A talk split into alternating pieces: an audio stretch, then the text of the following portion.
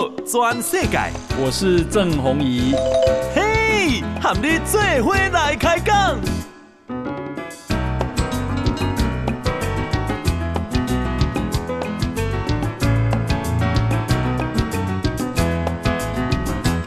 呃，大家好，呃，欢迎收听《宝岛全世界》，呃，我是代班主持人石板明夫。呃，今天呢，我们想先介绍，还是谈谈台海问题吧。今天有两条新闻，一个呢是这个国防院今天举办，呃，两千二零二二年台北安全对话，然后呢，呃，董事长霍守业致辞说，讨论两岸是否爆发战争，已非中共会不会攻台，而是何时动手的问题。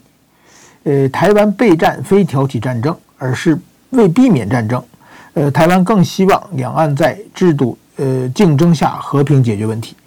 呃，大家都知道这个霍守业先生是这个陆军的一级上将，呃，所以说，呃，是代表军方嘛，呃，他现在提出这个就是说，两岸爆发战争呢，呃，是不是战争爆发不爆不已经不是战争爆发不爆发的问题了，而是呢中共何时动手的问题，这个等于说是，呃，紧迫性就更强了。呃，另外一个呢，国防部长呃这个邱国正今天说，呃，这个国防国家防卫。作战是全面性的，不会到某个层级就停了，呃，绝对是呃战到最后，呃，且没有开战问题，只有这个迎战的问题，呃，所以呢，呃，就是说，至于可撑多久不让共军登陆，呃，他说奉陪到底，就看他能要打多久，呃，关于这一点呢，我觉得确实是中国的二十大之后，大家看到了这个习近平这个这个阵仗之后呢。呃，怎么说呢？呃，觉得这个两岸的这个战争的可能性是有所提高的。呃，那么我其实呢，这几天我在一些也和上一些日本的电视节目，和也和日本的一些军方啊，或者这个国会议员，呃等有一些交流。呃，大家确实是认为了台海战争的这个爆发的可能性是上升了。但是这个跟我过去讲的一样，就是说上升是什么呢？过去呢，爆发的可能性是百分之零点五。现在呢，可能变成了百分之一点五或者百分之二点五，就是说，哎，已经上升了，可能危险已经上升了四五倍，呃，但是说呢，呃，真正的要打起来呢，毕竟还是属于一个比较呃偏差范围内吧，就是百分之二、百分之三，还是这个呃层级啊。当然说，如果有百分之二或者百分之三左右的这个战争爆发的可能性，这个也是绝对不能掉以轻心的。所以说呢，我觉得这个台海的开战，呃，要怎么，呃，奉陪这个已经不并不是说呃台湾单独的问题了。比如说这个这两天呢，呃，我们看到这个美国的呃这个布林肯呃国务卿也经常就就这个问题也有有所发言嘛。他就是说不，这条新闻是美国国务院呃的这个啊美美国国务卿布林肯将在这个七大工业国会议外长会议上。呃，与各国讨论包括台海稳定、呃，这个知识产权以及新疆人权问题等议题，就是说，呃，等于说今年的七大工业国的首脑会议呢，台湾海峡的安定呢，也会变成一个呃引人注目的一个话题性。那么我们讲，就是说，台湾如果说中共要打台湾，他会用什么方式打台湾？所以说呢。我一过去讲台湾呢，打台湾，如果中共打台湾，分大打、中打和小打。小打呢是制造呢，呃，比如说飞机说相撞，或者是这个轮船相撞，呃，台湾的海巡署和中国的这个海警局的船相撞，呃，然后呢挑起先变成外交纠纷，然后中国看这个外交纠纷的大小呢，然后再控制局面。如果国际社会不管呢，它会一点点扩大冲突。这是一个中国的这个。就是小打的一个方式了，但这种小打呢，随着国际社会的介入，就很有可能呢，这个怎么说呢？最后作为外交事件来解决。那么还第二种呢，叫中打。中打是什么呢？就是打台湾的离岛。台湾的比较危险的离岛呢，一个是太平岛，一个是东沙岛。但东沙岛是可能更危险一点的嘛。这太平岛公这个东沙岛呢，它没有一般的这个这个平民住在里边，所以说呢，只是一些军警住在上面。所以说，呃，等于说，如果中国打的话呢，呃，即使造成一点伤一些伤亡的话呢，也不会没有因为没有伤及平民，所以说呢，相对是比较怎么说，冲突规模算小一点的。呃，然后呢就是金门和马祖嘛。金门和马祖，说真的，现在呃，金门马祖就是金门，我前不久也去过一次。就是说，当年这个八二三炮战的时候，金门的守军大概是九万、十万人，现在呢才有这个三四千人的，已经变成一个非常小的规模的。而且对岸的这个呃中共军的七十三集团军呢，呃就有四五万人的规模。所以说，这如果是中国现在想打金门的话，其实是已经很难守住了。但是说。呃，我认为呢，中国打台湾的离岛的可能性也不大，因为呢，他打台湾的离岛的话呢，他承受的成本是和打台湾本岛是一样的，就是国际社会会给中国以严厉的制裁，因为中国已经单方面改变这个呃现状了嘛。那么他把金门、马祖占领之后呢，其实台湾就可以宣布独立了。而且呢，他对台湾独立呢，已经就是鞭长莫及，很难做出什么东西了。所以说呢，我觉得就是说，他当他没有实力去打台湾本岛，去打金门、马祖的话，这个对共产党来说，绝对是这个怎么说呢？呃，得不偿失的一件事情啊。呃，记得当年呢，我看在中国看到这个关于八二三炮战的，就是八二三炮战的时候呢，据说当时就到了后期，中共的实力已经可以占领金门了。但是说是毛泽东有意不战，因为呢，他觉得把军金门占领之后呢，台湾就可能独立。所以说呢，呃，最后我记得中国是中央电视台还是新华社有一次就是介绍八二三炮战之后呢，他就是说，呃，金门和马祖就像两颗钉钉子，把台湾牢牢的钉在了呃这个祖国大陆身旁。他是这种表现，这个说这件事什么意思呢？就是说。金门马祖它是台湾实质控制，呃，所以说呢，台湾独立不了，呃，就是等于说被当两个人质的意思了。那所以说，我觉得中国打离岛这个的可能性也是不大的。那当然说，他如果强行渡海作战，呃，去打台湾的本岛的话呢，这当然就是属于全方面战争了。呃，这种情况呢，按常理说，如果习近平他能够仔细的分析，他是不会打。但是说呢，问题是现在呢，习近平是分析不明白，他已经周围都是一群这个只会揣摩上意的小人，习近平头脑也不清楚，所以现在全世界呢，就是防止他打台湾的本岛。那他他如果说这个习近平打台湾的本岛呢，就是说会他派派大量的运兵船，然后就第一波先送飞弹，然后把台湾的这个雷达和这个机场全部呃打掉了，就是说夺得制空权。第二波呢是派这个轰炸机把台湾的军事设施呃炸平，呃这两点其实呢，我觉得怎么说呢？当然说台湾自己也有反飞弹的力量啊，不是那么简单的。但是说即使你做完的话，其实你还是占不了台湾，就是你不派陆面部队是上不来的。那么就是说第三步呢，它一定是派船来强行登陆。但但是派船进行登陆呢，它会有将近这个一百五十公里到两百公里这么宽宽的台湾海峡，它的军队要过来。那说句老实话，这个怎么说呢？路上它没有任何遮掩的地方嘛，这台湾可以随便的用飞弹、用无人机去可以去打它。而且呢，它一旦渡海或者它一旦在集结兵力的情况之下呢，美军就可能派军舰呃进入这个台湾海峡。所以说这个时候呢，他能不能呃赶上时间，呃把这个事情呃确定好，我觉得是是一个问题。另外一个呢，他我想他可能他会派他的空降部队了，然后直接降到台北，然后呢，呃如果说有炮火掩护的话呢，呃在炮火掩护之情况之下呢，呃抢占台湾的总统府，然后在台台湾总统府上把这个怎么说呢，中国的国旗升起来，然后呢，中国习近平呢就。对赌台湾马上就投降，然后呢，国际社会也不会介入，这样的话，他就会在短的时间内这个占领台湾。但是说真的，说句老实话呢，就是习近平如果打台湾呢，他是一场豪赌了。他这个豪赌呢，就是说他赌第一个呢，美军是来不及反应；第二呢，他赌台湾马上就投降。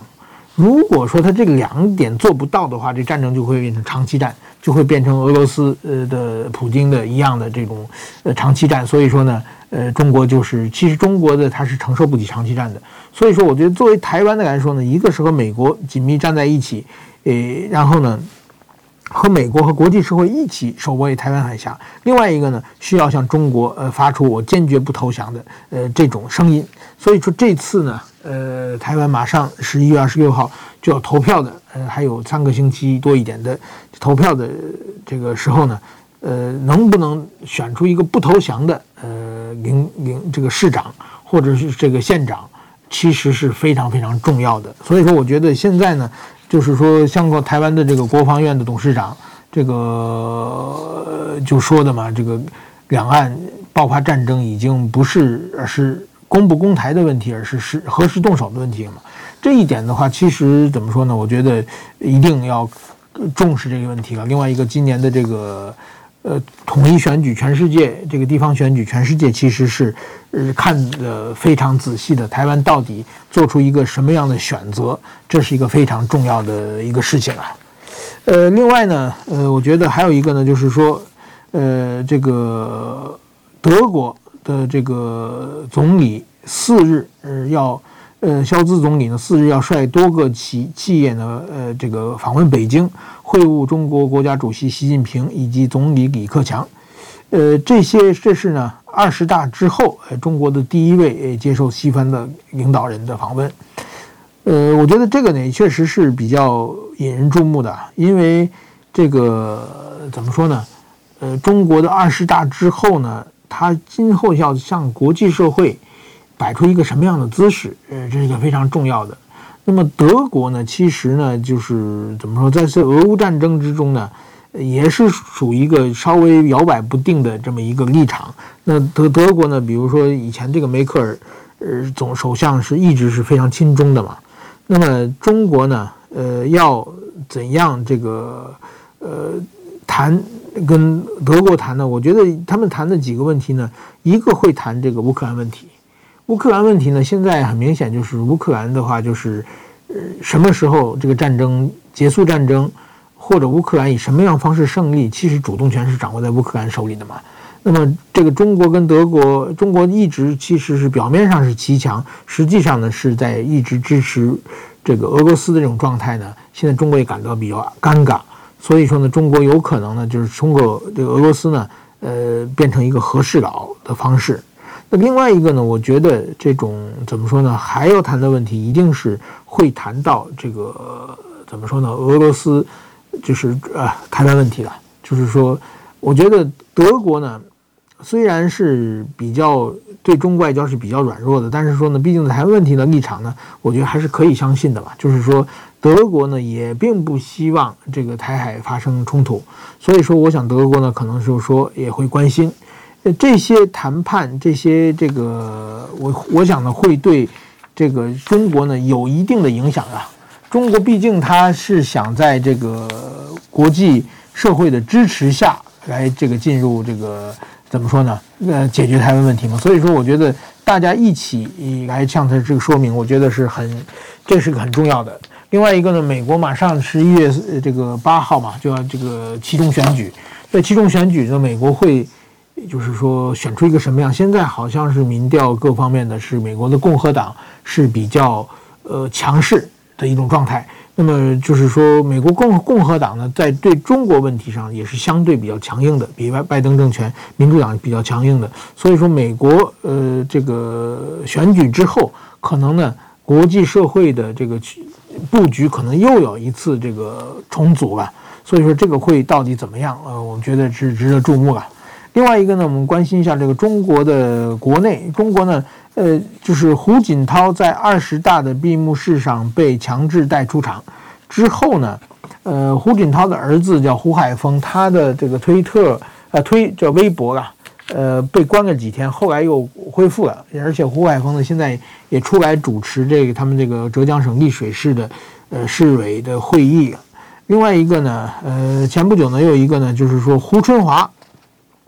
胡春华呢，就是说他在这个十一月一号呢，呃，出席了有关农业相关的一个会议，然后呢，呃，还会议中呢一再强调这个要落实习近平的关于“三农”的工作这个论述。所以说呢，我觉得胡春华其实是一个很尴尬的一个状态啊，就是说本来他是储君嘛，本来是要当这个最高领导人的，现在呢，连这个呃政治局委员都没有混上。那其实呢，按照中国的过去的想法，这属于废太子啊，就是说被废掉的太子，其实是一个，呃，怎么说呢，很尴尬的角色了，或者是一个很危险的角色了，因为皇帝啊或者新的太子会看着你是比较是一个很大的威胁嘛，所以说呢，胡春华呢也不停的。要表示这个我会忠诚，我会怎么做？但是胡春华现在呢，他连这个政治局委员都不是了。那么中国的这个国家里面呢，他会有这个副总理，他现在是副总理嘛？副总理一定是政治局委员嘛？所以说他现在连政治委员没有选上，所以说他将在明年三月，如果正常的话，可可能会离开副总理的职务。那其实这个中央委员他能去的地方真不多了，就是他已经在地方。又又在什么西藏，又在河北，又在内蒙，又在广东干过，所以说他地方已经干得差不多了。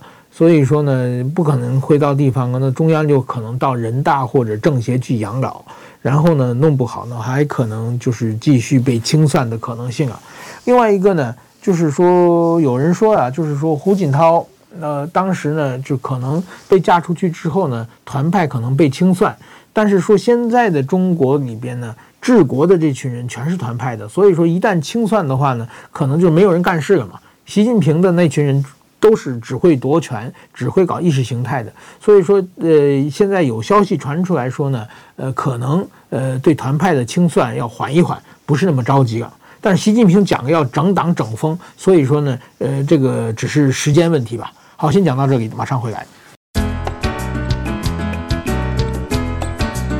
报道全世界。郑弘仪和你做伙来开讲。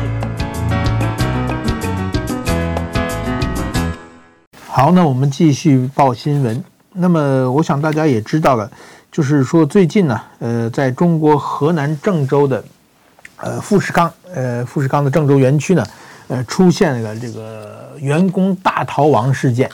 这个呢，在媒体上这个很受注目啊。我在脸书上写了以后，好像有一万八千多人点赞啊。呃，也不能说点赞，就是表示关心嘛。就是说，这个确实是一个蛮象征性的问题了。就是怎么说呢？就是说，在十月初，呃，在这个啊，首先中国和这个富士康在这个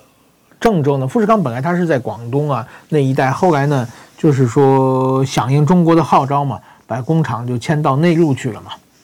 迁到内陆去了的话呢，一个是迁到了重庆。呃，一个是迁到了河南，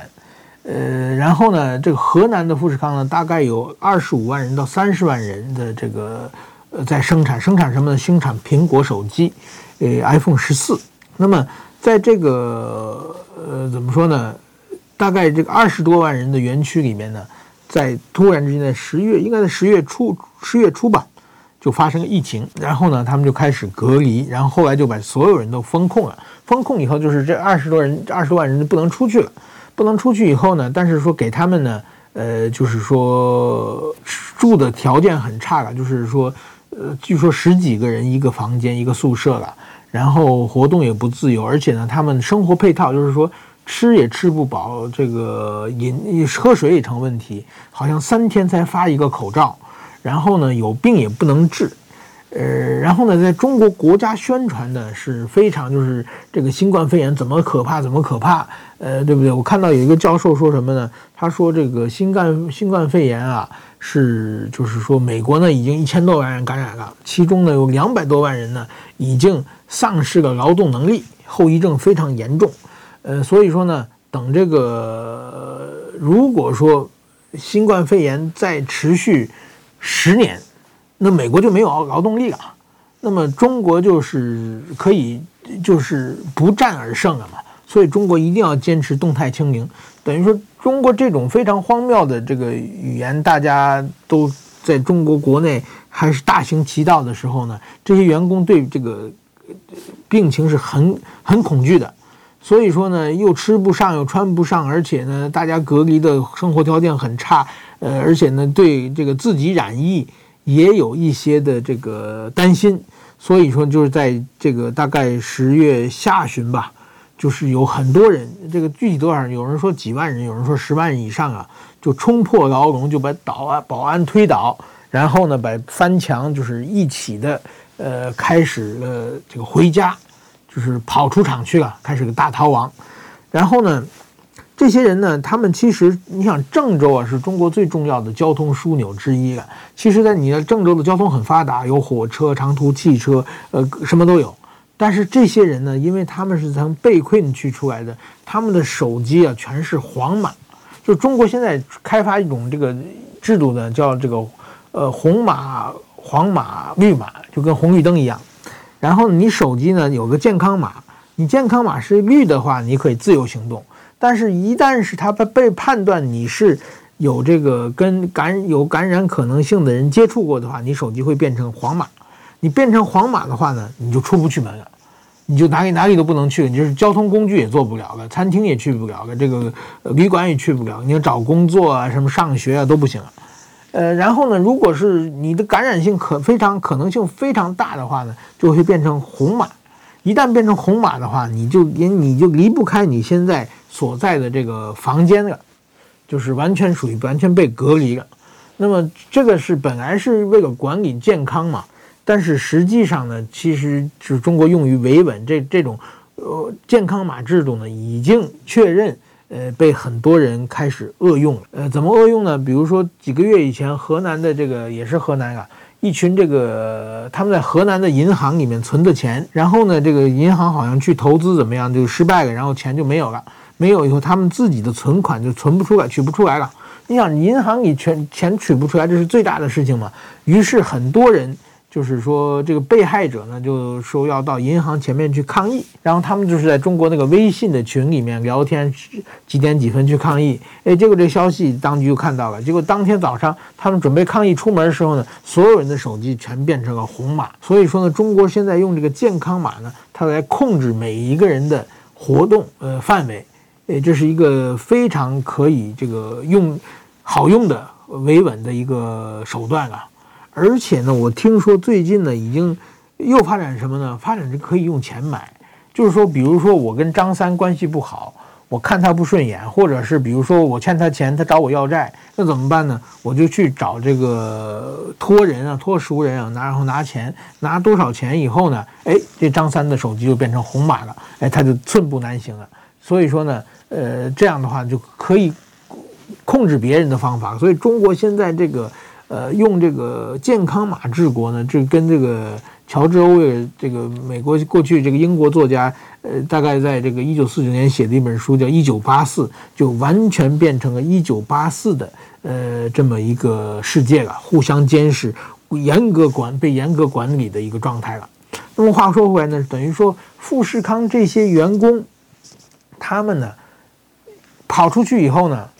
他们去哪里呢？按按道理说，如如果在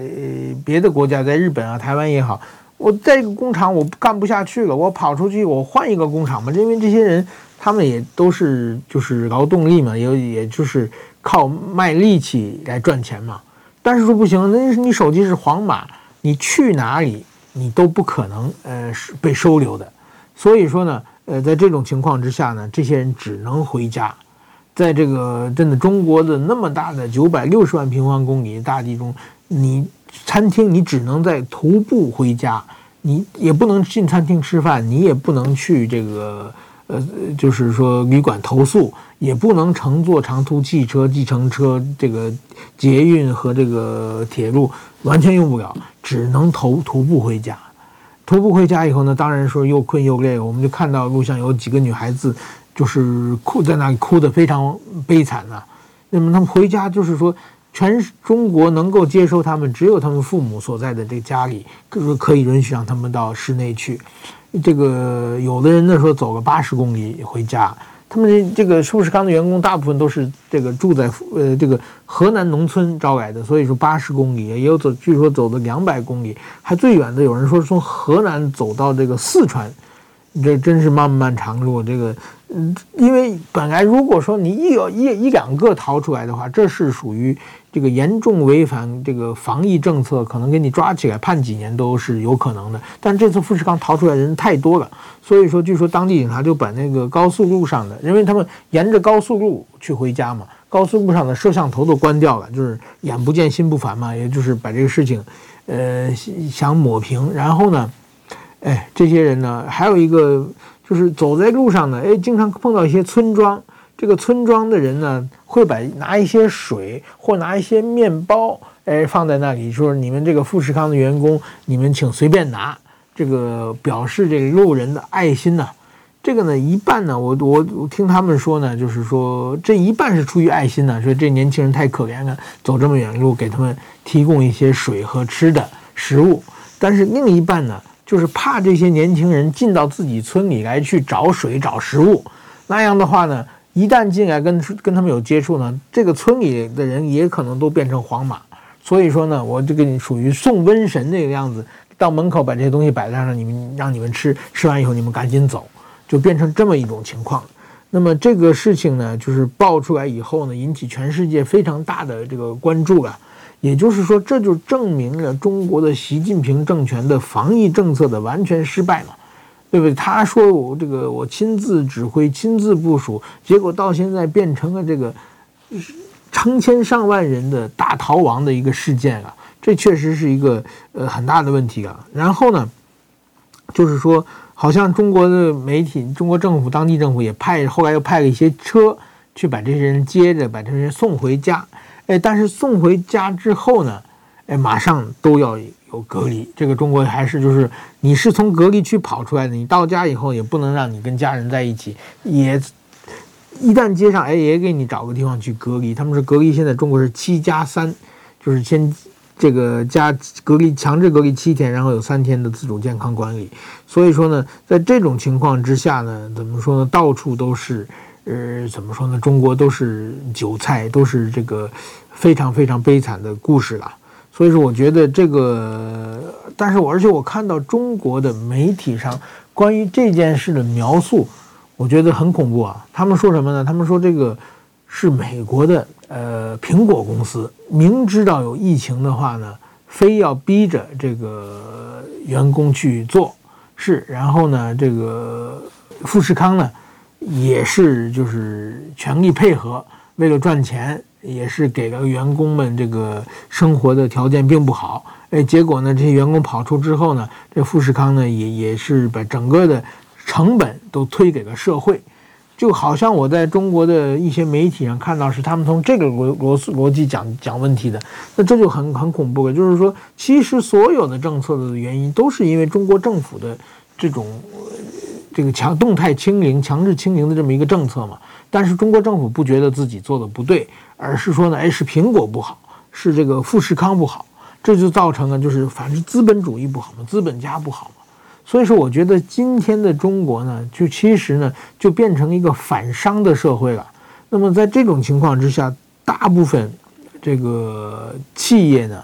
我觉得都是非常困难。这个成本呢是太大了嘛。就是说，比如说富士康，你想，富士康是河南的最大的厂家，也当然也是中国最大的台商啊。他每年的交税，就是说，好像占河南的总税收入的百分之二十左右嘛。但是说呢，现在呢，他宁可呃，就是把这个呃东西，呃，就是宁可把这个经济毁掉，呃，也要维持它的这个动态清零，呃，所以说呢，呃，当然说这个富士康又又传出各种各样的故事，很因为中国政府对这件事情，它基本上没有报道嘛。或者报道都是这个避重就轻的报道，所以我们很难出现真知道真相。网上有一些录像，就是说，因为他们隔离有一个叫这个郑州科技园的七百二十六号房间出现了这个死亡事件，就是然后呢，就是引起大家的恐慌。但是后来呢，富士康呢呃就否认了这件事情。但是说现在中国到底出现什么事情，呃，很难，就是说哪个哪件事真的，我们很难说。但是说。这个富士康发生了非常严重的人道灾难，这件事情呃是绝对真正发生过的。另外一个呢，呃，在这种动态清零的情况之下呢，我觉得中国已经走到了尽头了。就是说，动态清零它管了三年，其实呢，效果是非常不好。现在全世界都在努力和这个病毒共存嘛。呃，比如昨天我去了这个台湾的这个叫国际旅展，那是万头窜动，人山人海，的的记者会了，就是国际影旅展嘛，因为疫情三年嘛，台湾的旅游都没有了嘛，然后现在刚刚开始解放嘛，所有的我看到那些这个航空业者啊，包括这个旅游业者啊，这个山饭店的这个业者啊，每个人都喜气洋洋的，终于等了三年，终于看到了这个重新开放的机会了。所以说，他现在台湾呢，现在一步一步向国际社会接轨，我们观光重新开放了。那么在这个时候呢，中国呢？还在进行它这个动态清零，而且做得非常这个过分啊！比如说，这还真有一条新闻，我觉得蛮有意思，就是中国的这个上海的，呃呃，这个什么呢？呃上海的发布的消息啊，呃，有一名这个曾经参赴呃迪士尼的呃一个确诊者，然后呢被查出被核酸检验结果为阳性，然后呢。呃，就是说把所有的员工，呃，这个紧十月三十一日，这个迪士尼乐园紧急闭园，然后呢，入园这个游客就地诶采用这个核酸检测，呃，直到呈阴性才能离开。所以说呢，有的人被关个十几个小时，一共呢扩大筛选为四十四点二万人。就是像这种事情的话，发生的完全是怎么一个得不偿失的一个。不计成本的一场闹剧了，在这种情况如果持续下去，这个对中国经济打打压非常严重啊。比如说，大家觉得我如果去迪士尼乐园，那么我我被出出现一个确诊者的话，那我可能被关十几个小时，或者被拉到别的地方去呃隔离一个怎么办？大家都看到这种风险，所以说呢，以后就不去了嘛。所以说，像这种观光地啊、餐厅啊，干什么？中国这种政策的话，就是绝对会使整体的经济会冷下来。所以说，我觉得，而且呢，现在这次呃二十大，坚决执行上海动态清零的李强，他当上了这个总总理嘛。那也就是说，谁听话，不管你做什么事，只要你听话，你就有升官的机会。所以，中国以后。也包括富士康这事件，也是包括上海事件一起，我们看到这个在中国的新的领导人的体制之下，呃，这个中国的经济真的是一步一步的走向这个濒临崩溃的边缘了。好，先讲到这里，呃，马上回来。全世界，郑弘仪和你做伙来开讲。好，那我们继续讲新闻。呃，这个节目上周还是上上周我也讲过一次，就是在这个曼彻斯特，英国的曼彻斯特的这个总领馆前，这个呃有香港的民众去抗议中国二召开二十大，结果呢，这个曼彻斯特的外交官呢，呃，就冲出来，然后呢，就是把这个香港人呢，甚至拉入了这个抗议者呢，拉到了这个总领馆里边。去施暴，然后呢，最后呢，这个人呢被他的朋友和香港警察，这个当地英国警察救出来。呃，救出来以后还判明呢，打施暴的人都是中国的外，包括总领事，呃等这个外交官。呃，这事这事情呢，全世界引起了很大的这个反响。英国政府呢，已经呃通过这个外交渠道向中国抗议，并且呢，呃，英国的警察已经把它当做一个事件，呃，开始了调查。呃，那么今天呢，澳洲媒体呃突然披露什么呢？就是说，在这个曼彻斯特领馆外呢，将示威的香港人拉进馆内围殴的中国外援外交人人员之一高连甲。这个人呢，呃，他是一个领事，呃，也是个还不还是个不小的外交官啊。他是正好是两年前，在这个斐济代表处的国庆酒会上呢。他是闯进去，当时呢，他还是一等书记、一等秘书，闯进去以后呢，拍照，拍照以后呢，然后去抗议，然后呢，跟台湾方面发生了冲突，他把这个台湾的外交官呢打致了这个轻微脑中胀，送医。所以说呢，呃，这个高连甲呢，等于说他他在二零二零年的十月，就是说这一现在看正好两年前嘛，呃，在这个先打人。在斐济打人，打完人以后呢，诶，他不但是没有承担任何责任，诶，还跑还升官了，呃，跑到了这个曼彻斯特呃总领馆当领事，而且呢再次打人，大家都知道，这个打人，这个外交官嘛，是是要凭这个口，这个怎么说口才来交涉的嘛。就是说，一个战国家有军队，军队是恐吓人的，这个外交官是不能打人的嘛。最最常见的就是外交官是，但是中国呢，自从这两年的这个战狼外交之后呢。哎，这个外交官呢要表示斗争啊！习近平这次二十大讲话中也多次强调斗争嘛，就会斗争的外交官，哎，就升得快。包括这战狼外交的，呃，我们呃常见的这个常听说的赵立坚也是一样的。呃，这位高连甲呢，哎，他是在斐济打完人，是不但没有这个受到惩罚，反而升了官，所以他当然还会再打人啊。所以这一次呢。等于说，在呃英国呢，他打了这个香港的抗议民众呢，哎，说不定他还能升官。所以说，在这种被扭曲的呃这种外交状况之下，这种人呢，哎，反而可能能够步步高升啊。我估计这次。呃，他还很年轻啊，所以这次可能再往上升升官。然后呢，呃，怎么说呢？呃，我想如果习近平是这个战狼时代再持续几年，哎，他这个人可能还将来说不定能当个什么呃中国大使啊，驻驻美国大使、驻英国大使也不一定啊。呃，当然说这样的话，对整个中国外交的伤害是非常非常大的。呃，顺便我想提一句啊，就是说两年前这个斐济代表处。呃的问题，我这个我想对台湾的这个政府稍微提一点意见啊，就是说当时呢，他是这个台湾方面的外交官呢，挨打之后呢，一个星期都没有发表，脑震荡被人打的脑震荡送医啊，一个星期之后呢，应该是在国会被这个立法委员披露出来，披露出来以后以后呢，台湾的外交部就承认了，呃，说有这么回事。有这么回事？当时我其实那个时候我刚来台湾半年嘛，我就是产经新闻派到台湾来做记者，刚来半年，哎，我一看这是大新闻呢，我就赶紧去申请外交部，我说，哎，能不能让我采访一下这个被打的人？然后呢，其实你想，我想的很简单嘛，我说这是为台湾挨欺负了嘛，为台湾这个弱者发声嘛，然后让他谴责，我们一起写文章谴责一下中方的暴力嘛，哎，结果说外交部说这。不能安排，然后呢？后来我说，那这个本人当然说本人属于被打的这个人属于一个呃外交官，并不是一个有可以代表国家的方式嘛。那我说驻斐济的大使能不能接受我一下采访啊？呃，也不同意。所以说呢，就是说不光不光是我，我看到包括台湾媒体，包括这个所有的台湾的驻外媒体，我们驻外媒体对这种事情都是很感兴趣的嘛，都没有接受采访。就是说，政府的意思就是大事化了，小事这个大事化小，小事化了的这么一个态度。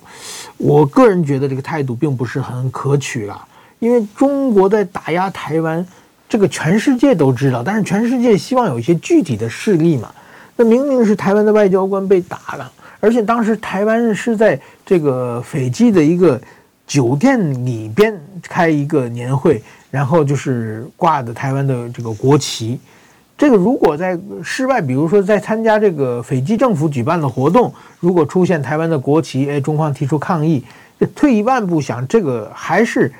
怎么说呢？可以，就是因为毕竟没有外交关系嘛，你你到底为斐，这因为提出抗议也应该向斐济方面提出抗议。那么台湾已经在室内了，在旅店内部租的旅店，等于这个空间怎么用是台湾方面的自由。但是在这种情况，是因为悬挂这个呃台湾的国旗，所以说就被这个外中国外交官打，被被打以后，我觉得这件事应该赶紧说出去了。我想起一个故事，就是说当年呃大概是九十年代的时候呢，呃我们产经新闻驻台北支局长还这个是一个我的大前辈啊，这个当时的台北纪念叫吉田啊。这个吉田信行先生，我们我们上网也可以查到这老先生。这老先生已经八十多岁了，呃，他当时呢是和这个李登辉前总统关系非常好。然后当时正好发生了千岛湖事件啊，千岛湖事件以后呢，然后这个李登辉总统呢就是到处在这个天天开记者会，就是大骂这个中共，说他们还是土匪啊，怎么样怎么说的词都是非常激烈的。然后呢，我们这个当时这个吉田支局长呢，跟李登辉总统呢年龄也也比较相近啊，就是说都讲日语都非常好嘛，他就经常去就是拜访李登辉总统。就是说李登辉骂完中共之后呢，然后这个吉田支局长有点担心，就趁一个机会呢，就私下两个人的时候就问李总统说：“你现在你骂人骂得这么狠，就说他们到现在为止还是土匪等等，这个事事情就不不会有什么问题吧？就是比较担心。当时李前总统就是说的，他说啊，我们当我们占理的时候，一定要把话说得最强硬，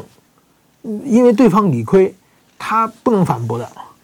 然后呢，结果没想到，就过了几天之后，中方就马上软下来了。当时中国的总理好像是李鹏总理，就好像还实质上向台湾道歉了嘛，就是说最后台湾的很多要求都答应了。所以说呢，就是当你占理的时候，一定要强硬。这个呢是是对付这个流氓啊，对付这个呃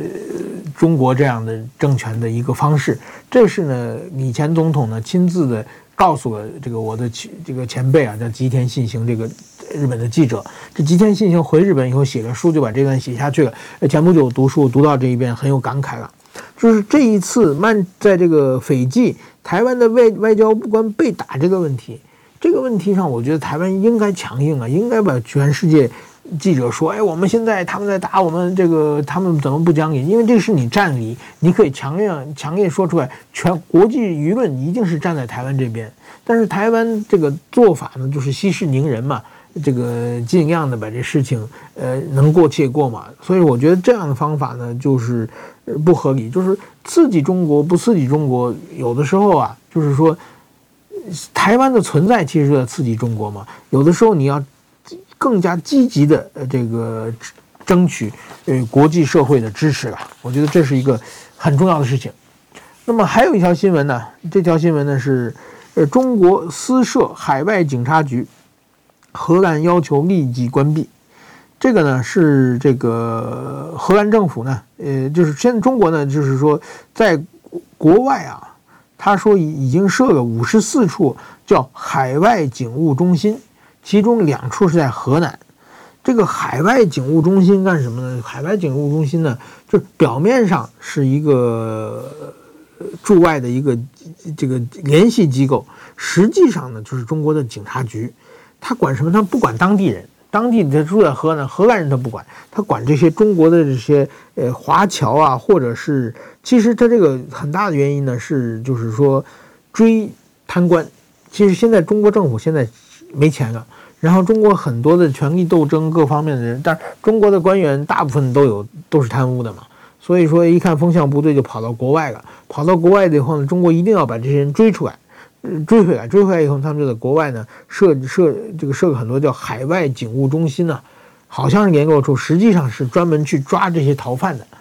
抓这些就是有经济犯罪的，因为把他们抓回来以后呢，会有钱嘛，因为他们大部分钱藏在国内或者国外，藏在别人身上嘛，呃，用别人的名义买了很多东西嘛，你把他抓起来。或者你把他在中国的这亲戚这个家人当做人质先抓起来，然后逼他就范，逼他跟你回国，然后他把财产吐出来，就是用这种方法呢。其实呢，呃，在全世界已经有五十四处这种海外警务中心了。这个呢是非常违反别的国家的法律的，因为呢大家都知道这个国际法写得很清楚，你的警务人员的执法权只在你的国内，只要离开你国内，你是无权执法的。但是中国现在在国外呢，是以设这个警务中心为理由，实际上是执法。虽然他只管中国人了，但是说呢，这一点呢，确实是问题很严重的。那么现在其实呢，呃，前不久呢，这个国际媒体爆出来以后，已经很多人在谈这件事情了。但是说呢，中国政府一直在否认。所以说呢，我觉得这次呢，荷兰说，哎，让中国这个关，就是说阿姆斯特丹设立的这个警察局啊。然后呢，就是说，我想今后呢，呃，国际社会一定会要把这个关掉，这是很危险的，因为啊，他现在是主要抓贪官，因为要钱嘛。一旦立下来的话，他可能管这个民运人士，管法轮功人士，再扩大一点就会管香港、台湾人士了。因为按他的逻辑的话，台湾也是中国人嘛。那他就管中国人，他他如果给你拉下去，或者他以他自己什么反国家分裂法各种法律条文对你对台湾人执法，这是一个很危险的事情。所以我觉得台湾的外交一定要向全世界呼吁，赶紧要取缔这种中国私设的海外的呃警察局。呃，然后呢，我还有一条新闻呢，就是说中国的著名导演这个冯小刚，呃，这个移民美国了。然后呢，这个其实我在演说上有写，因为有我看到很多照片嘛，他他和他太太徐帆去美国。其实，在左之前呢，先是张艺谋移民美国，然后呢，冯小刚移民美国，然后潘石屹，这是中国的这个地产大亨啊，潘石屹跟太太也出现在美国，然后姚明呢，呃，是去了澳大利亚，呃，这个就二十大之后嘛，中国有钱人这个大家纷纷逃亡，呃，在这种情况之下呢，哎，等于说。不久，这个张艺谋先出来辟谣，他说没有没有移民，我我这在中国挺好。然后呢，这个冯小刚也说了，呃，他说我根本没有移民啊，我现在是呢，为要为孩子就学陪读才赴美国。然后呢，他自己说我热爱北京，对不对？这吃不了西餐，国家对我有恩，我哪能去移民呢？讲了这些话，这很明显，这话是就是说，因为他们移民在在外国被发现，可能移民以后呢。中国给他很大的压力啊，这个他不得不说嘛，就是说，怎么说什么国家对对我们有恩，所以我怎么会移民啊？什么热爱北京啊？这话听起来呢，就不是像我们一般人讲的话嘛。另外一个就是说，他说为孩子陪读去美国，就是等于说还是去美国了嘛。那我刚才就讲了，中国有这么多的这个怎么说呢？海外警察，而且在国内有的是手段。控制你的财产，控制你的公司，控制你的家人的方式，逼你就范嘛。所以说你想跑也跑不了。所以说怎么说，像彭小刚啊、张艺谋啊，我想过不久可能姚明啊、潘石屹也也可能出来去辟谣嘛。因为中中国会中国会收拾他们嘛。这些人都是等于说是大韭菜了。共产党要割韭菜，怎么能让让韭菜跑掉呢？所以说，我觉得这些事情，呃，一定是非常就是注意的。今后现在中国到处去跑嘛，就是中国中国管这个逃跑往外跑叫 run，就是英文的这个跑步的跑路的意思嘛。现在呢，全国就是这些人指标性人物，他们先纷纷被被迫辟谣。但是说我认识很多人，现在都是在往外跑啊。有人说这二十大之后啊。就是说，年年是闰年，月月是闰月，闰月啊，就是有机会就跑。所以说，当这些人才都离开中国的情况之下呢，我觉得中国呢，剩下的就是更加的专制，更加的贫困，更加的暴政。所以说，我觉得现今后呢，这个中国，如果我也劝，如果有人在中国听到，这个朋友在中国听听到，或者一些台商去中国。的这个台商，如果能听到我的节目，我也让大家好好考虑一下，在中国这种呃政治强权的国家的话，呃，长期生活是不是合适？是不是考虑先出来一下？嗯，好，今天就讲到这里，谢谢大家。报道全世界上精彩内容，点 Spotify、Google Podcasts，还有 Apple Podcasts，拢听得到。